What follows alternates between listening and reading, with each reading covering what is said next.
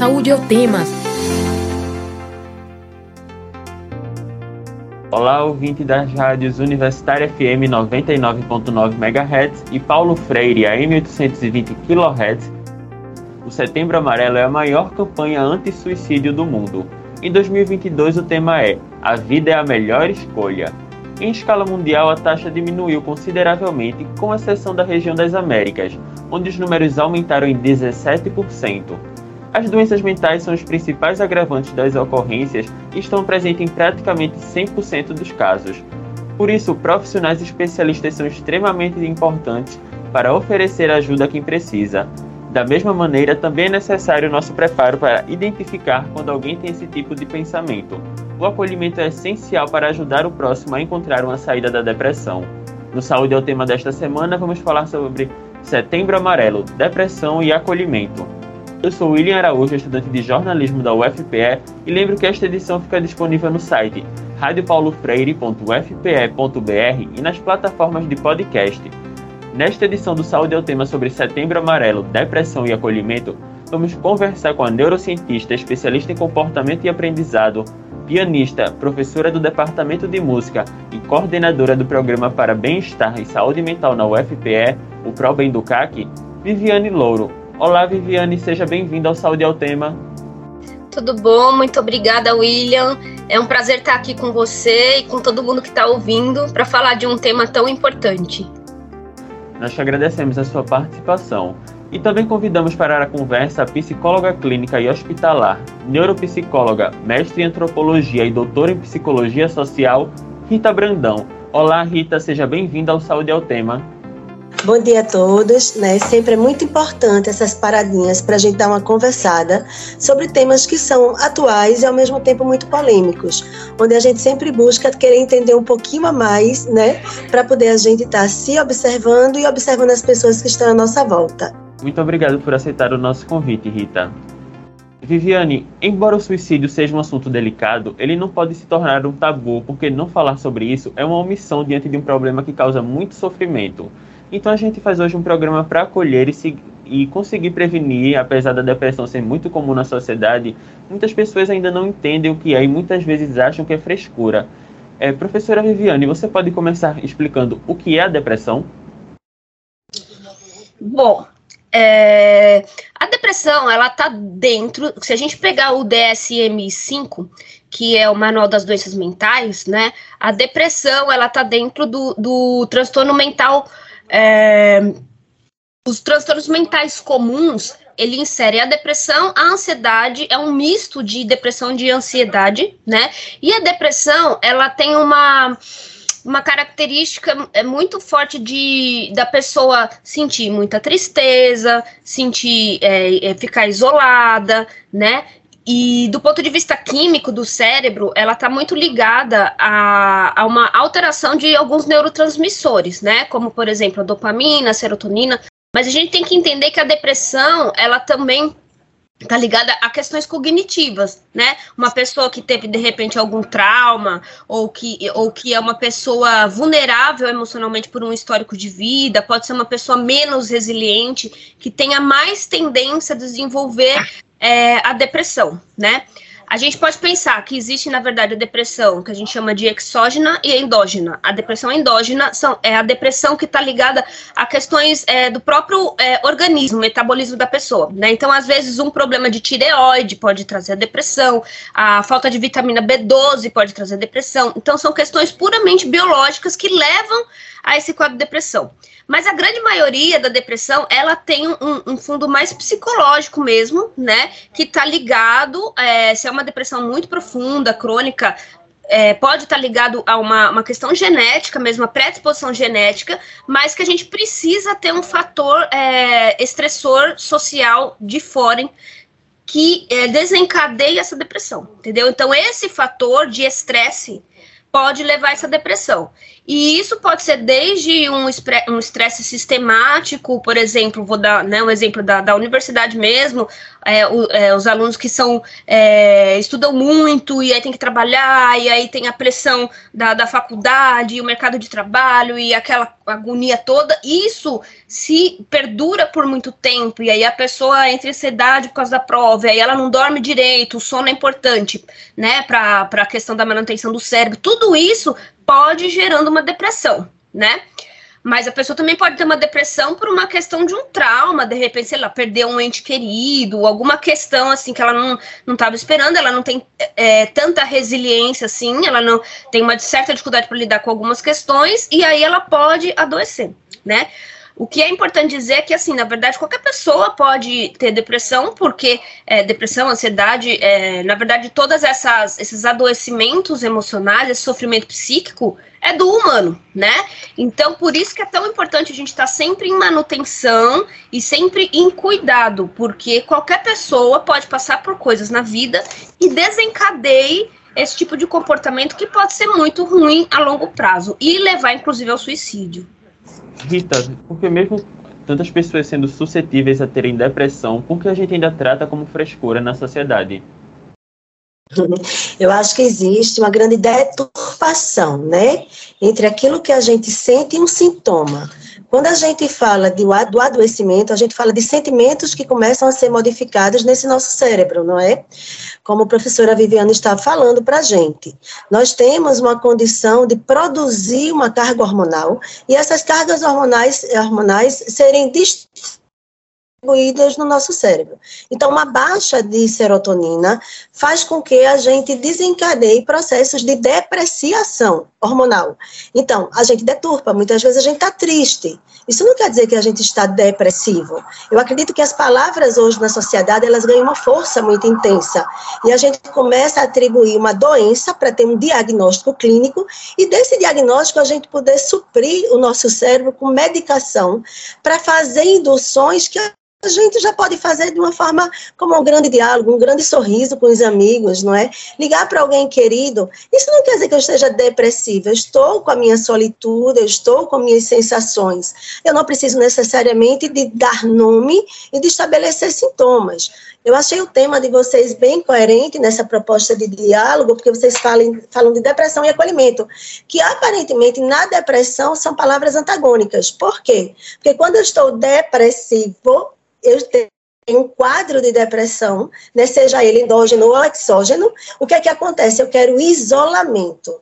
Então, eu não quero o acolhimento. Quando eu acolho, é quando eu me disponibilizo a uma escuta, quando eu me disponibilizo a estar perto, a observar.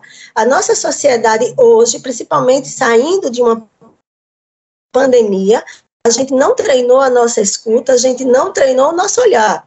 Então a gente continua só vendo aquilo depois que está tudo péssimo, depois que as coisas estão a olhos nus, né, à nossa frente, a gente percebe, coitado, porque eu não tenho tempo da escuta, eu não me dou o tempo do olhar.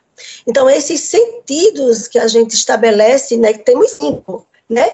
Temos os olhos, os ouvidos, temos o tato, temos as sensações, né? A gente, a gente é o tempo todo movimentado nos nossos sentidos, né? É o nosso olfato, o nosso paladar, a gente sente isso, isso é muito instintivo do humano, né? A gente às vezes se pergunta por que o animal é tão inteligente? Porque ele lida efetivamente com os seus, os seus instintos mais primários. E nós humanos, com o cérebro tão perfeito, a gente não aguça os nossos sentidos. Então aí, basicamente, a gente consegue pensar dessa forma.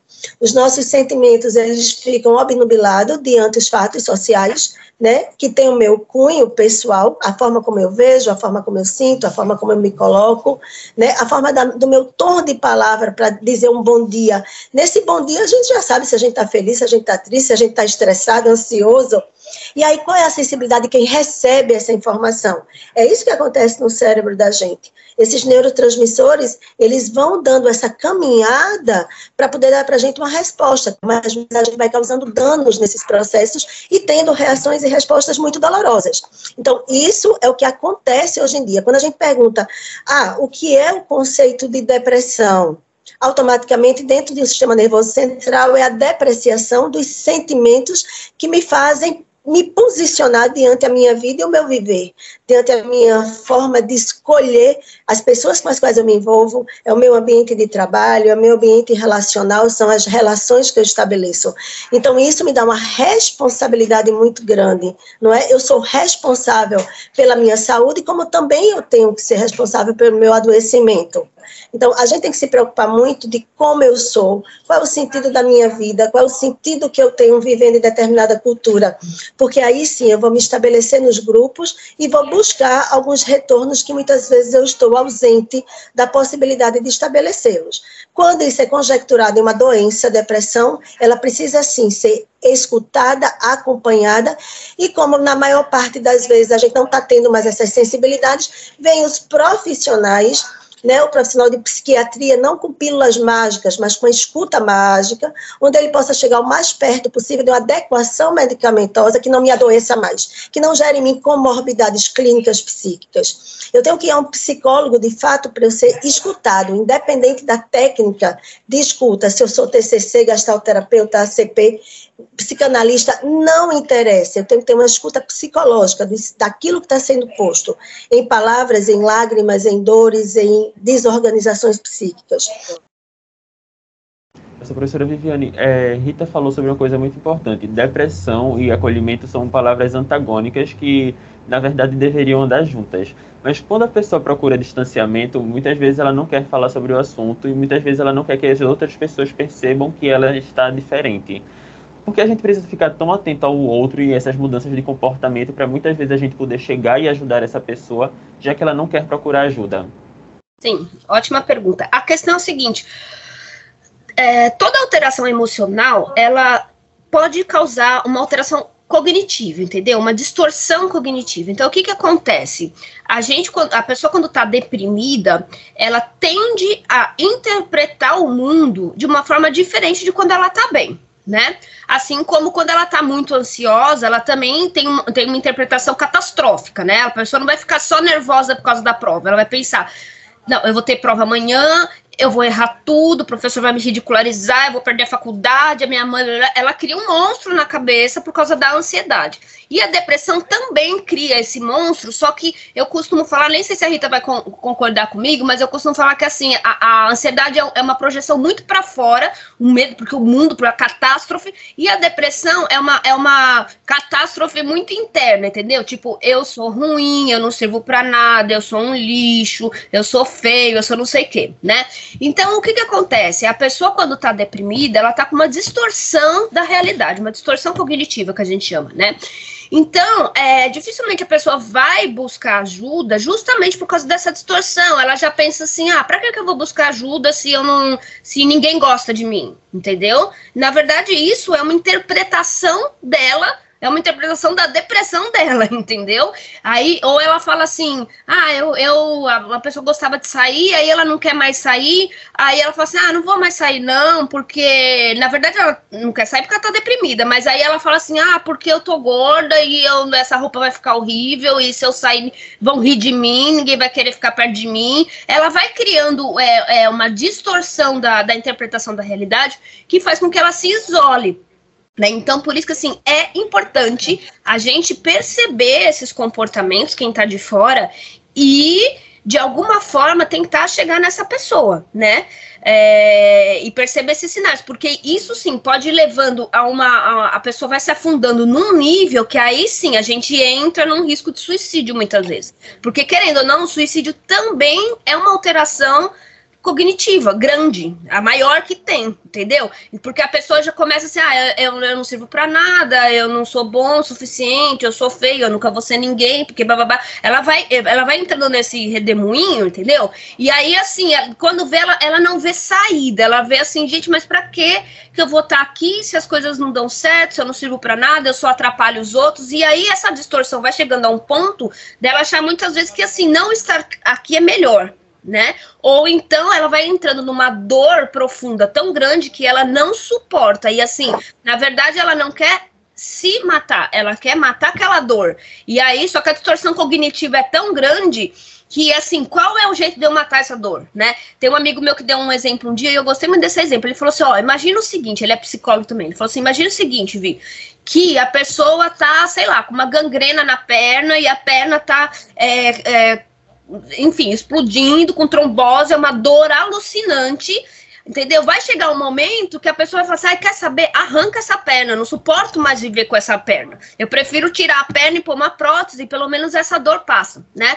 A depressão é um pouco isso. Só que como é que a pessoa vai arrancar um, uma emoção, uma dor? Entendeu? É uma dor da existência, uma dor da alma. Arrancando a alma. E aí é onde então ela tem que, entre aspas, né, simbolicamente, eu quero arrancar essa dor, eu quero arrancar essa alma para eu poder ter um, ficar melhor. Só que não vai ficar melhor porque ela vai morrer. Né? Então, assim, a gente pode pensar na, na, no suicídio como também uma grande distorção cognitiva. E muitas vezes começa numa coisinha pequena, entendeu? Começa num, num pensamento, ah, meu namorado me largou, é porque eu não sou isso, é porque eu não sou aquilo. E aí a pessoa, junto disso, sei lá, tira uma nota baixa na, na faculdade, tá vendo? Além disso, eu sou burro. E aí, bababá. E vai indo, entendeu? Vai virando uma bola de neve. E aí a gente não volta mais né? Então, eu sempre costumo dizer que nem uma ferida. Se você tiver uma casquinha e, e aí você começa a cutucar e não, cu, e não cuida, aí de repente você rela em algum lugar, aí já pegou uma bactéria ali, aí você não cuida, daqui a pouco você tem que virou uma gangrena, entendeu? Então, assim, as emoções também são assim. Então, quem está de fora, que justamente não está com essa distorção cognitiva, não está em si mesmado na dor e consegue enxergar de uma forma um pouco mais clara, precisa ficar esperto aos sinais precisa ver, nossa, aquele fulano era uma pessoa tão assim, né, divertida, de repente ele tá se isolando, ele não quer mais passear com a gente, professor tem que ficar esperto sala de aula, ah, é um aluno que sempre participa, de repente ele tá faltando, ele sentava na frente, agora ele só tá sentando no fundo, é, a nota dele piorou, entendeu? Às vezes a pessoa não dá sinais tão comportamentais, mas ela dá outros sinais, ela começa a comer muito, entendeu? É uma pessoa que começa, sei lá, a andar mal vestida, ou ela começa é, ir mal na escola. Aí você tem que falar assim: algo pode estar acontecendo, entendeu? E aí a gente tem que intervir. Tem que intervir. Eu já ouvi pessoas falando assim: ah, mas aí é um problema da pessoa, se a pessoa quiser ela que procura ajuda. Não, porque se a pessoa tá adoecida e não percebe que tá adoecida, entendeu? Tem que vir um outro de fora e falar assim: olha, você não tá bem, é melhor. E, tem, e quanto antes intervir, melhor. Por isso que o acolhimento é tão importante. Rita, se a pessoa não consegue intervir, o que é que eu preciso fazer para ajudar ela? Eu acho que a gente está perto, sabe? Para poder observar tudo isso que Vivi estava comentando agora. Eu acho que estar perto, ele é incondicional. Isso sim é incondicionalidade. Porque não adianta você ficar acordando e puxando o outro. Vem, vem para o meu mundo. Porque também é verdade que a pessoa, quando está nesse processo de adoecimento depressivo, ele não está valendo a pena para ele. E ele quer tirar essa dor, mas ele não sabe como. Então, o ensimesmamento, não é essa forma de voltar para si mesmo, às vezes é aquele buraco negro. Ele volta e ele não encontra saída. Então, está perto, esse acolhimento que está aí no tema da, da discussão da gente hoje, é exatamente estar perto né? Você vai estar com alguém, não pelo outro, porque a dor é dele, ela tem que ser sentida como algo muito apropriado. Muitas vezes o que resta para ele naquela, naquele momento é a dor. E essa dor que nós, profissionais de psicologia, precisamos chegar perto e respeitar. Né? Dentro dessa esfera mental, psíquica, temos dois hemisférios neuronais, né? temos o hemisfério direito, o esquerdo, e eles sempre estão em harmonia, pelo menos eles devem estar em harmonia, para que a gente possa dar uma equilibrada em tudo aquilo que a gente conecta no nosso cérebro. E aí eu acho muito interessante falar dessa palavra, distorção. Né? Quando estamos no início de um processo depressivo, nós temos uma, di uma distorção dos pensamentos. Primeiramente, são os nossos pensamentos que ficam contraditórios, agitados, nervosos, pelo índice de ansiedade. A ansiedade é uma coisa muito boa. A gente teria que ser muito amigo da ansiedade, porque a ansiedade ela é balizadora daquilo que a gente motiva. É algo que dá um motivo para uma ação. Agora, se a gente só motivações negativas, de pensamentos negativos, das distorções, a gente aí sim entra no quadro de delírio. Então, delírio é uma distorção do pensamento. Um, um, pensamento distorcido, ele se torna um sintoma bastante agudo e vai alimentando o processo depressivo. Quando a depressão ela já chega no momento maior, onde não existe o acolhimento, o cuidado, o zelo, o amor, né? O amor, que sentimento, que remédio bom, né? O cuidado, a empatia que a gente fala, às vezes joga essa palavra ao ar. A partir do momento que eu sei o que é bom para mim, eu posso projetar no outro, aí ele sai de um estado de uma depressão menor, ou moderada para uma depressão maior, que aí sim a gente já chega muito perto da psicose. E aí essa distorção ela é senso perceptiva. E aí sim a depressão ela se torna uma depressão com sintomas esquizoides, com sintomas onde essa essa possibilidade né, do suicídio ele fica mais próximo porque eu quero, de fato, eu não estou mais me reconhecendo, eu não tenho mais uma identidade egóica, né? Eu não tenho mais um entendimento de quem eu sou como sujeito real, porque eu já estou tanto tempo distante do meu, da minha alma, né? Do meu entendimento, da minha consciência. Então esse inconsciente com volumes imensos de dores, traumas, sentimentos de impotência, eles vão tomando conta e aí sim a distorção senso-perceptiva, ela começa a me dar uma outra identidade, que é uma identidade que eu não reconheço, e aí sim, um plano, um projeto de morte, ele segue uma esfera extremamente danosa, perigosa, né? E aí a gente faz essa pergunta, né? Meu Deus, fulaninho era tão simpático, tão sorridente, e de repente ele se matou como? Mas a pergunta para a gente é como é que eu não vi isto?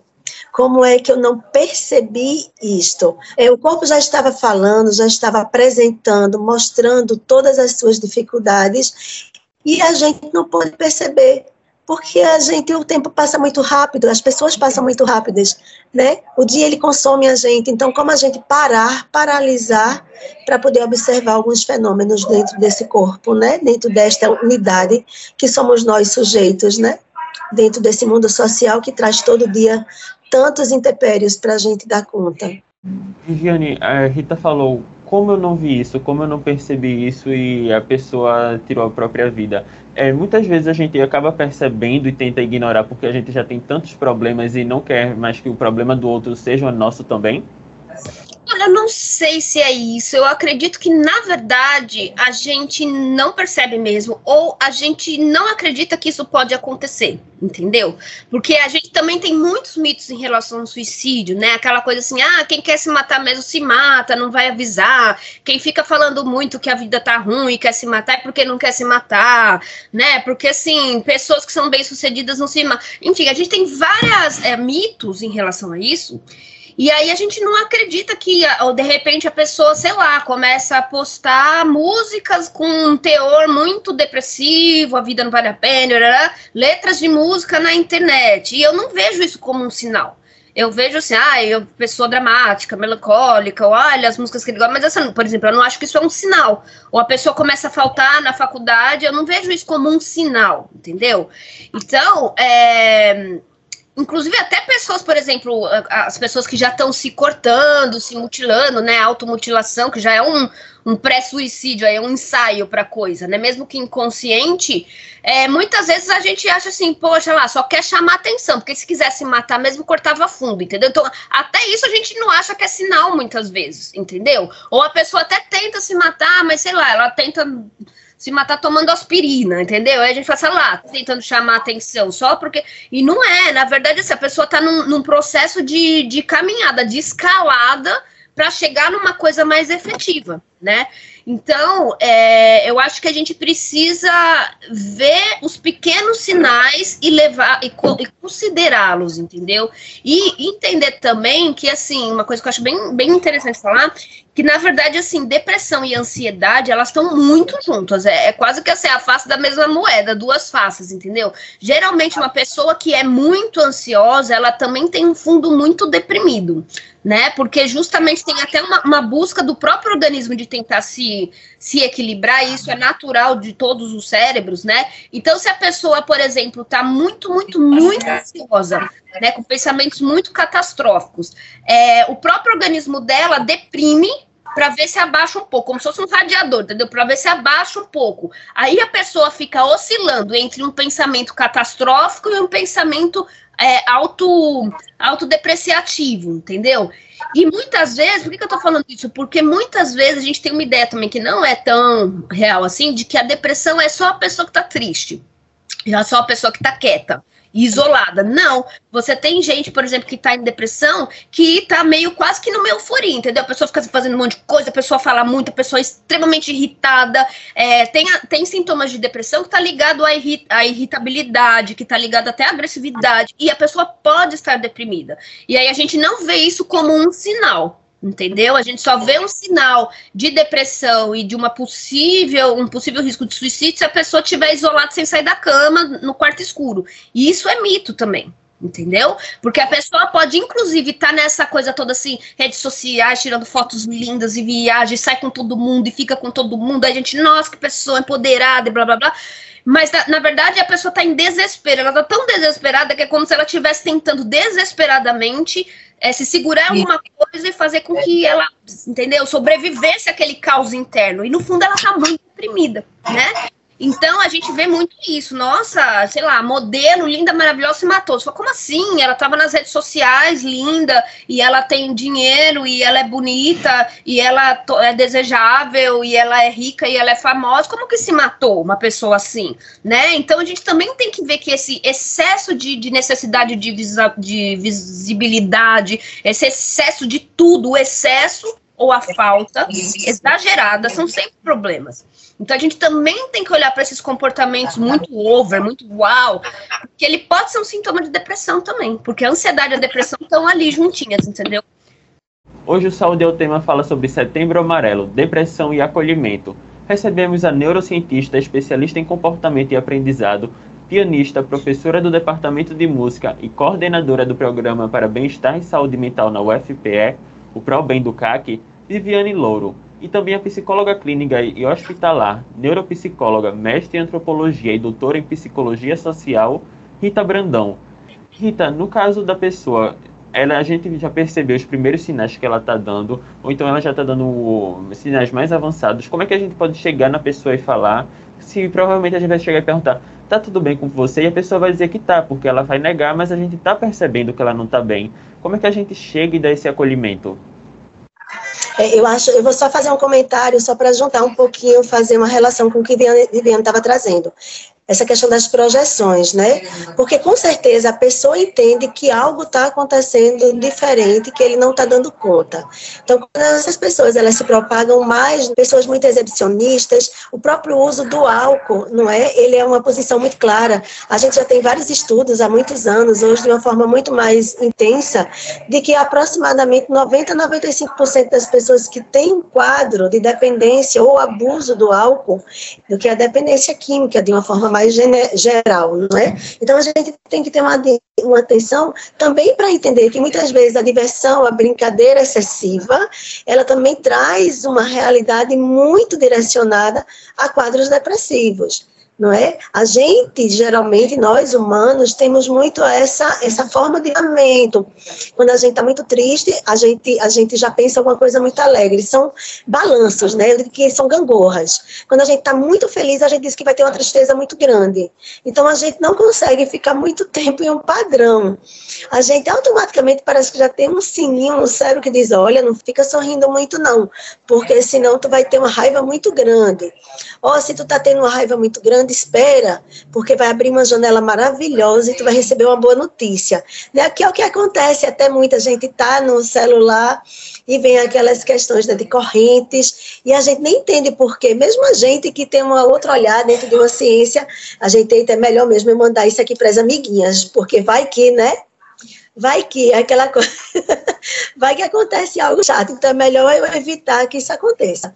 Então, o estar perto, eu acho que o tempo todo, eu acho não, eu acredito, que o tempo todo a gente tem que ter um alerta né, com os nossos filhos, com os nossos amigos, com os clientes. Os clientes, quando chegam, os pacientes, eles chegam com outra demanda, muitas vezes, nem é nada sobre depressão ou desejo de morte. Eles chegam falando de coisas fatídicas, coisas rápidas. Ah, hoje eu acordei e achei que era um dia de vir para um psicólogo.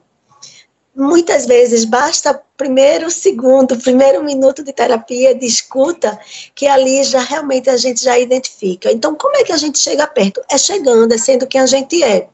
O jeito, cada um vai ter o seu. O que eu aconselho é nunca, ao se perceber um quadro de depressão, dizer, rapaz, tu é tão bonito, levanta daí, vamos para a praia, vamos tomar um chopp. Isso é o ato mais agressivo que uma pessoa pode fazer sabe? Porque ali você interrompe a possibilidade de um respeito àquela condição deveria, eu acredito assim, eu acho muito bom quando eu quando começou a se fazer a filosofia, né, nas escolas, trazer pensamentos cartesianos, pensar, trazendo autores. Nós que somos mais estudiosos do ponto de vista de buscar esclarecimentos, a gente sabe a diferença de escutar um Nietzsche falando e um Sartre falando, né? A gente consegue tentar encontrar esse equilíbrio entre tamanha angústia e tamanha liberdade de expressão, né? Ah, vamos transformar o, o, o caos em estrelas. Tá, a gente quer isso, mas é fácil.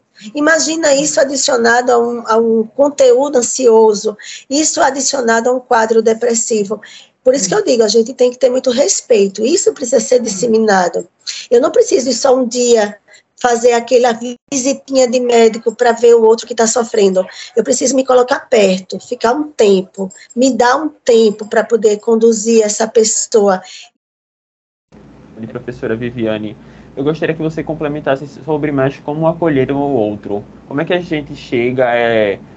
Rita estava falando assim de passar um tempo de qualidade com outra pessoa. O que fazer nesse tempo de qualidade? Sim. É, antes disso, eu queria só complementar uma coisa que ela falou que eu acho que é bem duas coisas que, que tem a ver com isso. Que assim, quando ela fala do, da dor, né? Que a pessoa se auto-inflige, auto-inflige, inflige, inflige, enfim, vocês entenderam, misturou aqui minha língua, né? Quando a pessoa se automutila, ela tá desviando essa atenção daquela dor emocional para uma dor física. Tá certíssimo. Mas também a gente tem que entender que tem uma coisa química aí do cérebro. Porque as áreas do cérebro é, que produzem. Tem áreas do cérebro que participam da, da dor, participam também do prazer, entendeu? E isso é muito, muito engraçado e muito contraditório, não é contraditório do ponto de vista do cérebro, né? E o que, que a gente precisa entender? Quando a gente tá com dor, o cérebro ele produz endorfina, ele produz dopamina, que é justamente para você suportar a dor, senão você morreria de dor, né? E a ideia é que a gente tem que suportar a dor para sobreviver. Então, assim, é, quando eu sinto uma dor física muito intensa, o meu cérebro vai produzir as endorfinas e a dopamina para diminuir essa dor né? E para me entrar até meio, eh, dependendo do nível da dor, a gente entra até meio em transe, né? Não sei se já aconteceu com você, mas comigo já. Você, sei lá, você quebra uma perna, uma fratura exposta, uma coisa tão absurda assim, que você assim meio que perde os sentidos e quando passa aquela dor te dá até moleza, dá até sono, entendeu? Isso é químico também, é o cérebro fazendo assim, ó, fica quieto, relaxa aí e tal. Então, é, a gente tem que entender quando a pessoa se corta, é um mecanismo também do próprio cérebro de estar tá buscando produzir esses neurotransmissores que não estão sendo produzidos de forma natural, entendeu? Então, é por isso que pessoas que quando estão deprimidas, ou elas se elas podem se cortar, mas ou elas vão para coisas que tentam gerar dopamina. Então é muito comum pessoas deprimidas começarem a comer muito, é, às vezes começa a viciar em sexo, em jogo, em é, videogame, em coisa que tem é uma, uma sensação de prazer rápida, uma recompensa rápida. Porque aí eu tenho aquela recompensa, meu cérebro enche de dopamina e diminui a minha dor. Então a dor física ela também diminui a, a, a dor emocional por causa dessas, desses neurotransmissores, entendeu? Então, isso é uma coisa importante. E outra coisa que é a gente também tem que entender que, que dor é uma coisa muito subjetiva, e dor emocional mais ainda, entendeu? Então a gente não pode, acho que o primeiro ponto que você falou, né, como fazer para acolher as pessoas, a primeira coisa do mundo é não julgar, entendeu? E é não minimizar a dor do outro, né? Porque de repente uma pessoa pode estar tá vindo, sei lá, com um sofrimento psíquico intenso porque esse ano ela não foi para Disney. Entendeu? E eu olho isso e falo assim, pelo amor de Deus, tem gente morrendo na rua de fome, que frescura é essa? Mas assim, qual que é a realidade dessa pessoa? Entendeu? Se ela vive numa bolha dela lá em que o mundo é a Disney e hoje ela não foi pra Disney, aquilo lá é uma dor intensa, entendeu? Por mais que eu olhe isso e falo, gente, que fora do, do, contexto, né? Mas assim, eu não posso chegar, hein, amigo, ó, vai lá ver o, o povo na rua morrendo de fome pra você ver assim, o que é dor. Eu já vi gente fazendo isso, de pessoas estarem muito mal, falar assim, ai, vamos passear no hospital do câncer pra ver se você dá valor à sua vida, porque tem gente que tá morrendo e queria estar tá no seu lugar. Gente, a pior coisa que você pode fazer, entendeu? Porque isso, você tá, é, você tá valorizando algumas dores em detrimento de outras, entendeu? E a gente não sabe os conteúdos de história de vida daquela pessoa e por que, que ela tem aquelas dores todas. Então, a primeira coisa é não julgar né? Então, é, essa ideia, por exemplo, da escuta empática, que, né, que é uma ideia que eu já fiz bastante pelo ProBem, a gente tem outros espaços na, na UFPE que fazem, no CE e tal, é, a gente. A ideia é escutar a pessoa sem julgamento, entendeu? Às vezes, só de você escutar e dar um ombro para a pessoa e falar assim: olha, tô aqui com você, eu entendo isso que você tá passando, a pessoa já melhora entendeu?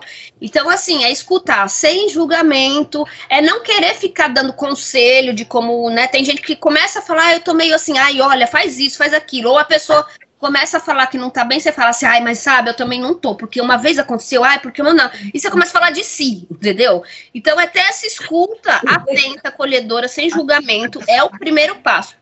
E depois, num segundo momento, eu acredito que é, né? A gente vê qual é o nível aí do discurso da pessoa que você percebe assim, nossa, eu falo alguma coisa e ela já retruca, ela tá resistente, ela continua falando que, ah, é a vida, não sei o quê, não tem vontade de mais nada. Eu tenho que já perceber que isso é grave, entendeu? E aí, não sou eu, como amiga ou como professora que vou acolher, que vou resolver isso. Mas é talvez ajudar essa pessoa, você ser uma ponte para que essa pessoa busque ajuda né?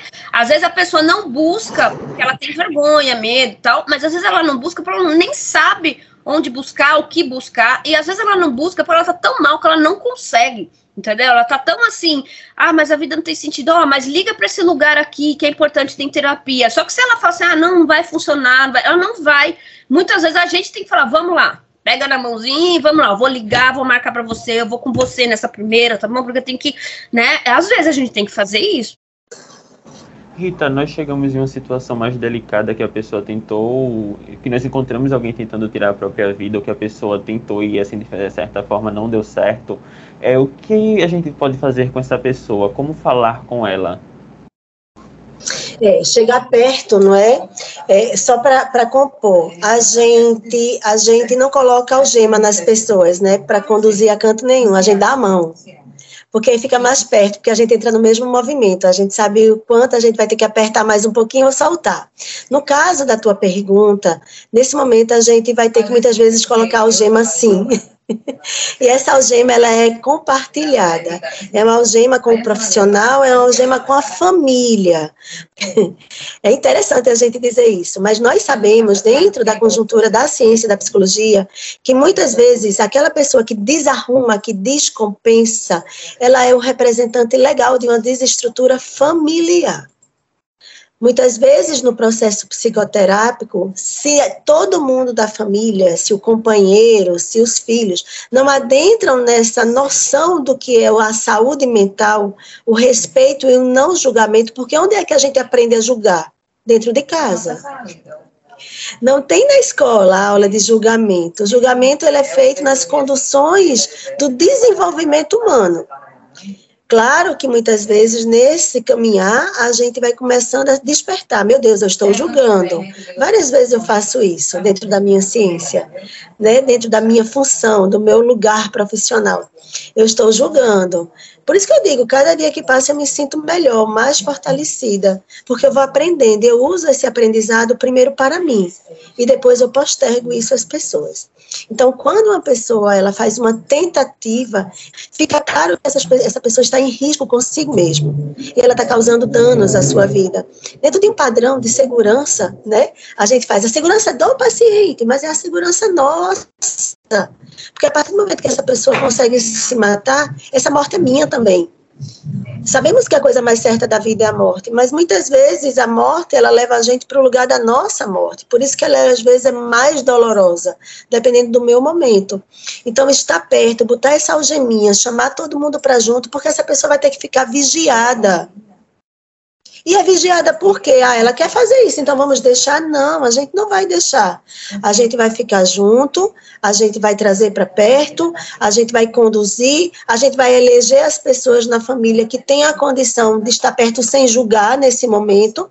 A gente vai entrar sim com esquema medicamentoso na tentativa de equilibrar os hormônios que estão em baixa, porque ninguém tenta se matar tanto bem, estando feliz, cheio de dopamina, cheio de, de, de, de, serotonina, ninguém vai fazer isso, né? Você vai soltar de queda, você vai dar um mergulho, mas você não vai querer se matar tanto com a produção hormonal normal. Então, estar perto, se colocar, e Vivi trouxe uma palavra mágica, né, que é o desejo. A intensidade que é o desejo de vida, é o desejo de morte. Freud já dizia isso pra gente, a pulsão de vida e a pulsão de morte. Né? Como é que eu vou trazer isso? Quem é que vai prevalecer uma guerra psíquica? É uma guerra psíquica, que é o inconsciente, o consciente as regras e os padrões sociais. É o que eu desejo, o que eu posso e o que eu tenho a fazer. Então é uma tríade, né? Uma tríade que ela pode ser uma tríade massa, uma tríade positiva, feliz, saudável, e pode ser uma tríade extremamente perversa. Porque aí a gente está falando de estrutura de personalidade. Né? Quem sou eu? Como eu funciono? como o meu cérebro. A gente começou a falar hoje falando da questão genética. Hoje, mais do que nunca, a gente sabe que não só é o que a gente deseja, é o que a gente traz dos nossos ancestrais. Muitas vezes as nossas respostas, elas nem estão aqui, elas são lá de histórias que foram vividas pelos meus ancestrais e que eu repito sem nem pensar nisso. Então, a psicoterapia hoje ela é muito ampla. Hoje você tem a possibilidade de uma transpessoal, você tem uma possibilidade familiar, onde você vai re viver novas dimensões na sua forma de ver a vida, na sua forma de estabelecer relacionamentos, né? E isso tudo ele vai se organizando dentro, claro, daquilo que eu adquiro de informações. Hoje a gente tem um Google não é só para fazer copia e cola. Hoje eu tenho um Google não para descobrir doenças. Eu tenho um Google para evitar doenças e evitar discordâncias, porque eu tenho informação. Uma sociedade bem informada, uma pessoa bem informada, ela não vai usar jargões, ela vai usar críticas, pensamentos, e é o que a gente, no que nós psicólogos fazemos, nós fazemos intervenções. Nós não temos verdades nem mentiras, nós não damos conselho, nós aconselhamos dentro de um perfil daquilo que o sujeito traz como conhecimento da sua própria existência. Então, a intervenção é a forma de parar, pensar, refletir e agir. Porque se ficar também só na reflexão, não vai sair de canto nenhum e vai repetir padrões perversos dentro da sua própria estrutura de personalidade. Então a gente precisa estar tá conduzindo. O diálogo ele está aí para isso. A gente se distanciou e a gente abriu uma janela virtual para a gente continuar conversando, continuar dialogando. Quantas, quantas eu nem, nem, nem imagino quantas lives a gente fez na tentativa da gente mostrar a cara da gente botar a cara da gente a tapa, porque a gente não sabia de nada sobre a pandemia, sobre a Covid-19. Mas a gente se projetou querendo criar verdades e acreditando nelas. Inclusive, isso também é muito nosso né? Muito nosso. A gente teve que ressignificar o nosso sentido da nossa própria existência, para a gente continuar acompanhando processos de perdas, de mortes que foram banalizadas. Os nossos rituais todos foram retirados de cena, onde naquele momento o suicídio ele até perdeu esse lugar, porque estava todo mundo em risco de suicídio. Se risco, se suicídio é um risco, né? Porque ou eu morria ou eu me matava. Eu me matava como? Indo trabalhar, nós, profissionais de saúde, trabalhamos, ficamos em UTIs, ficamos com pacientes, ficamos com família, e a gente tinha medo de se matar e matar pessoas. né? Como fica esse imaginário dentro dessa percepção né? da, da elaboração de uma depressão? Então, a gente tem muito, né? Claro que nós que, que, nos sustentamos diante de todas essas contradições, sim, né, Vivi? São muitas contradições. A gente mantendo um ritmo de elaboração psíquica, a gente mantendo um ritmo de qualidade com vida. A neurocientista, especialista em comportamento e aprendizado, pianista e professora do Departamento de Música e coordenadora do Programa para Bem-Estar e Saúde Mental na UFPE, para o bem do CAC, Viviane Louro. Professora, suas considerações finais e como é que os alunos podem procurar o ProBem? Muito bem, muito obrigada novamente pelo convite. E assim, minhas considerações finais, de forma bem resumida, assim, vamos cuidar das pessoas, vamos cuidar de nós mesmos, porque quando a gente cuida da gente, a gente está cuidando do outro, porque se eu tô bem, eu não vou é, gerar nenhum mal para a sociedade, entendeu? Eu não vou é, atrapalhar a vida de ninguém. Então, eu estar bem é muito importante também, né? Então, e a gente tem que ficar ligado nas pessoas. Eu acho que a empatia, a escuta, o não julgamento é muito importante. E uma coisa que eu acho que a gente precisa começar a falar realmente de forma um pouco mais séria é sobre a questão do suicídio, né? É, um milhão de pessoas se suicida, se suicida, por ano no mundo. É muita gente. E o maior número de suicídio está entre 15 e 29 anos de idade, que é justamente período escolar e período da universidade. Existe muito suicídio na universidade. É que essas coisas não são divulgadas. E dizem né, que é um tabu muito grande que não pode ser divulgado suicídio para as pessoas não cometerem, não glamorizar. Ok. Eu acho que a gente não pode justamente glamorizar o suicídio, romantizar o suicídio, mas falar sobre ele do ponto de vista informativo, para a gente poder é, dar abertura para as pessoas falarem suas dores e, e diminuir o, o, nível de suicídio, é fundamental. Então, se acontece algum suicídio em algum lugar que você conhece, precisa ser parado, precisa ser conversado, trabalhado. Como é que foi a repercussão disso para as pessoas? Porque aquilo que a Rita falou, quando uma pessoa se suicida, morre um monte junto. As pessoas se sentem Amém. culpadas, as pessoas têm a falta. Isso, assim, é, uma, é, é um dos piores lutos que existe né? Porque a pessoa fica assim, eu não vi nada, eu não fiz nada, eu estava perto. Então, assim, é, é, é, uma tragédia, né? Se tem um milhão de pessoas que se matam, imagina quantas não são afetadas por isso. Então a gente não pode tratar isso como uma coisa menor, uma coisa, ah, não tenho a ver com isso, ah, passou, é melhor não falar disso. A gente precisa falar disso, só que com responsabilidade, né? Então é, é isso. Os alunos podem procurar o ProBem do CAC? Isso, o ProBem. É, o ProBem tem redes sociais, então assim, arroba ProBem do CAP, arroba ProBem do CAC, perfil novo, porque a gente já foi hackeado uma vez, não conseguiu tirar o perfil velho. Então tem dois perfis, tá? É um perfil novo, tá escrito perfil novo. E a gente tem é, o site, que é www.probendocac.wordpress.com. Lá tem e-mail, tem, é muito fácil é, chegar até a gente, tá? Eu fico também lotada no departamento de música é, do CAC, então precisando é só entrar em contato. E mais uma vez, muito obrigada. Muito obrigado, professora Viviane. Agora eu passo a palavra para a psicóloga clínica e hospitalar, neuropsicóloga, mestre em antropologia e doutoranda em psicologia social, Rita Brandão. Rita, sua fala final rapidinho, por favor. É. Eu acho, eu fico, fiquei pensando aqui quando tu estavas apresentando Vivi, né? Ela tem o dom do piano, né? A vida é como uma grande música, um grande teclado. A gente tem que dar harmonia em cada tecla para poder a gente compor várias e muitas inusitadas versões de músicas e de melodias, né? Que como é que como é que pessoas que vivem da música se matam, né? Pensam em morte. E a gente conseguiu aprender muito com isso, porque a vida a gente vai dar o tom, a gente escuta uma letra de música às vezes não sabe o que é que está dizendo dizendo. Quando a gente está triste, aquela música ela vai ter uma representatividade do meu nível né, de, de entendimento daquele meu momento. O que eu acredito muito, que eu gostaria de deixar, não é nem uma consideração final, é uma consideração inicial. Porque todo dia a gente está recomeçando, não é? É que a gente possa viver em vida e não viver para a morte. Porque a morte é algo muito natural. Então eu tenho que ter qualidade de vida em vida para ter uma morte sã uma morte do possível, né? Porque quando a gente fala muito de suicídio, suicídio, O suicídio é uma morte, mas é uma morte que a gente antecipa possibilidades e situações que no diálogo, no respeito à minha condição de humana, eu tenho todos os dias, quando eu acordo, a possibilidade de transformar isso em momentos muito prazerosos e deixar histórias para a vida dos outros que estão junto a mim, daqueles que eu ponho no mundo, né? E dizer, ó, oh, vale a pena, tá valendo a pena. E na dúvida, dá a mão né? A gente tem que estar de mãos dadas para conduzir. É um sorriso, é uma brincadeira, é, uma, é algo que seja leve, porque a gente não pode dar essa dureza. E a gente entender, e aí eu vou deixar bem claro: primeiro a gente tem que observar sentimentos, depois a gente observa sintomas. E quando necessário, a gente vai a um diagnóstico para um tratamento. Rita, muito então, obrigado pela sua participação aqui no Tema. A gente precisa encerrar. E se você está passando por dificuldades emocionais e necessita de apoio, saiba que você não está sozinho. O Centro de Valorização da Vida realiza apoio emocional e prevenção do suicídio, atendendo todas as pessoas que querem e precisam conversar.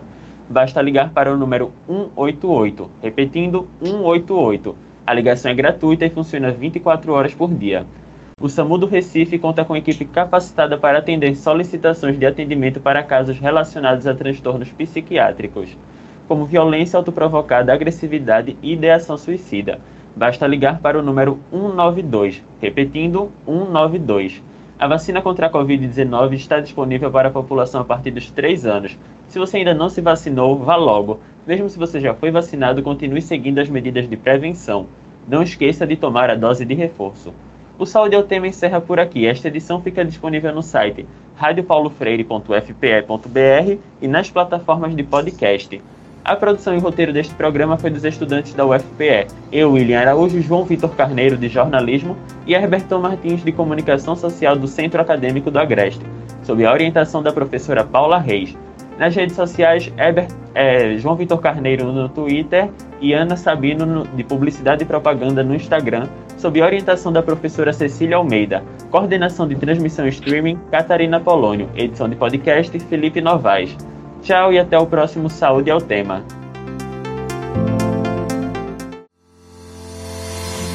Saúde é o tema uma produção da Rádio Universitária Paulo Freire, AM 820 kHz e da Universitária FM 99.9 MHz, com o apoio do programa Fora da Curva e da Pró-Reitoria de Extensão e Cultura da Universidade Federal de Pernambuco. A música tema é a faixa Teamwork, de Scott Holmes. Para mais informações, acesse www.ufpe.br/rpf.